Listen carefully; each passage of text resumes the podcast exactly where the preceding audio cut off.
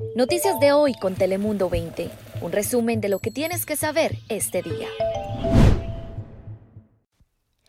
Feliz domingo, espero que hayan tenido una feliz noche de brujas. Gracias por acompañarnos en esta edición de noticias. Les saluda con gusto Melissa Sandoval. Y ya solo faltan 48 horas para saber quién será el nuevo presidente de los Estados Unidos. A dos días de las elecciones, recuerde que por primera vez en la historia, las casillas electorales de San Diego han estado abiertas desde el sábado.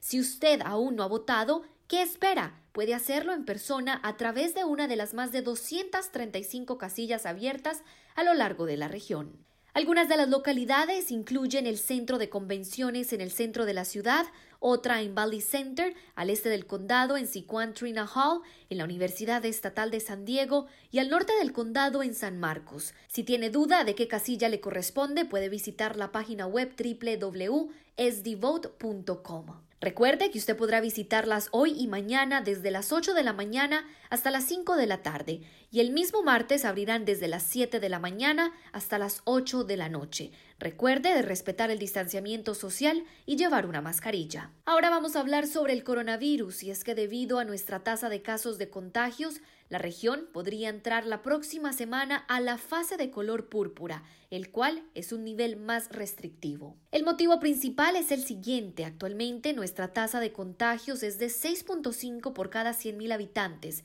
pero basado en números reportados por el condado esta semana, ese número podría subir. Si el condado entra al 7.1 o más durante dos semanas continuas, automáticamente nos moveríamos al color morado, se espera que este próximo martes los funcionarios de salud den una actualización sobre este, se espera que este próximo martes los funcionarios de salud den una actualización sobre nuestro estado. Pero ahora pasamos con mi compañera Daniela Guichiné, quien nos tiene lo último del pronóstico del tiempo. Hola Melissa, ¿qué tal? Hoy nuestro día va a ser muy cortito.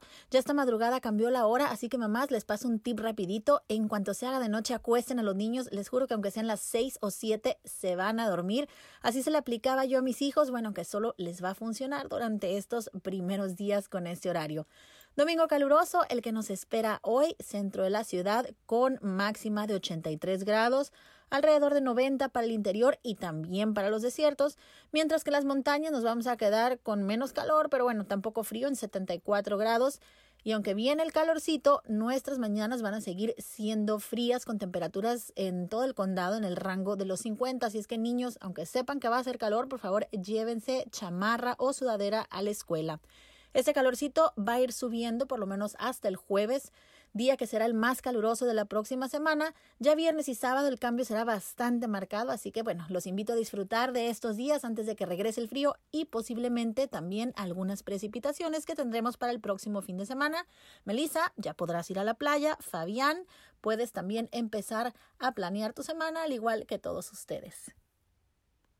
Gracias, Daniela. Hoy les contamos el drama que está ocurriendo en la frontera con el aumento del número de menores migrantes no acompañados que han sido deportados de Estados Unidos a México. Un auténtico drama que en los últimos meses de pandemia las cifras han ido incluso en aumento. Y se trata no solamente de menores procedentes de diferentes estados de México, sino también de otros países. Todos ellos están siendo deportados a esta frontera por autoridades migratorias de Estados Unidos. Escuchamos al subsecretario de Asuntos Migratorios, Luis Javier Algorri. Hay un número alto de adolescentes, que estás hablando de los 14 a los 17 años, que ellos ya por sus propias eh, vías, intentan cruzar hacia los Estados Unidos, intentan irse con familiares que tienen allá.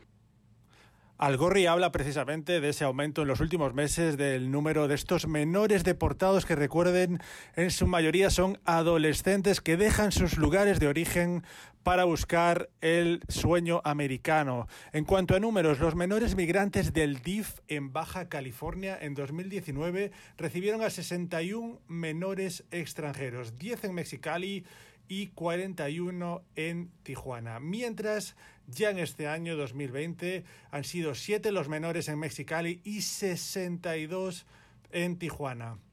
Todos estos menores, como decimos, procedentes de países diversos como Honduras, Guatemala, Salvador, India, Haití o Perú. Hablamos también con Blanca Favela, directora del DIF de Baja California.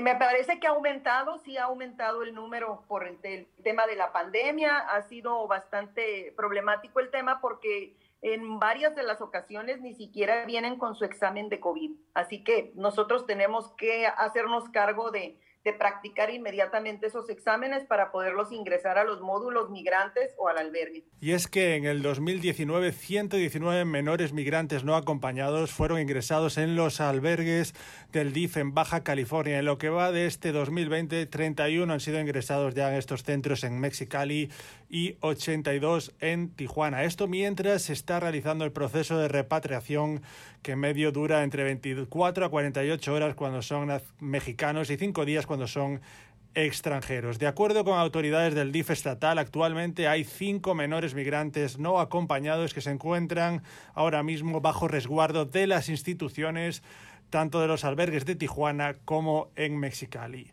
En los próximos meses aquí estaremos atentos a cómo evoluciona todo este asunto. Melissa, cuéntanos con qué acabamos hoy, porque creo que tenemos un pequeño recordatorio para aquellos a los que se les olvidó el cambio de hora esta pasada madrugada. Melissa.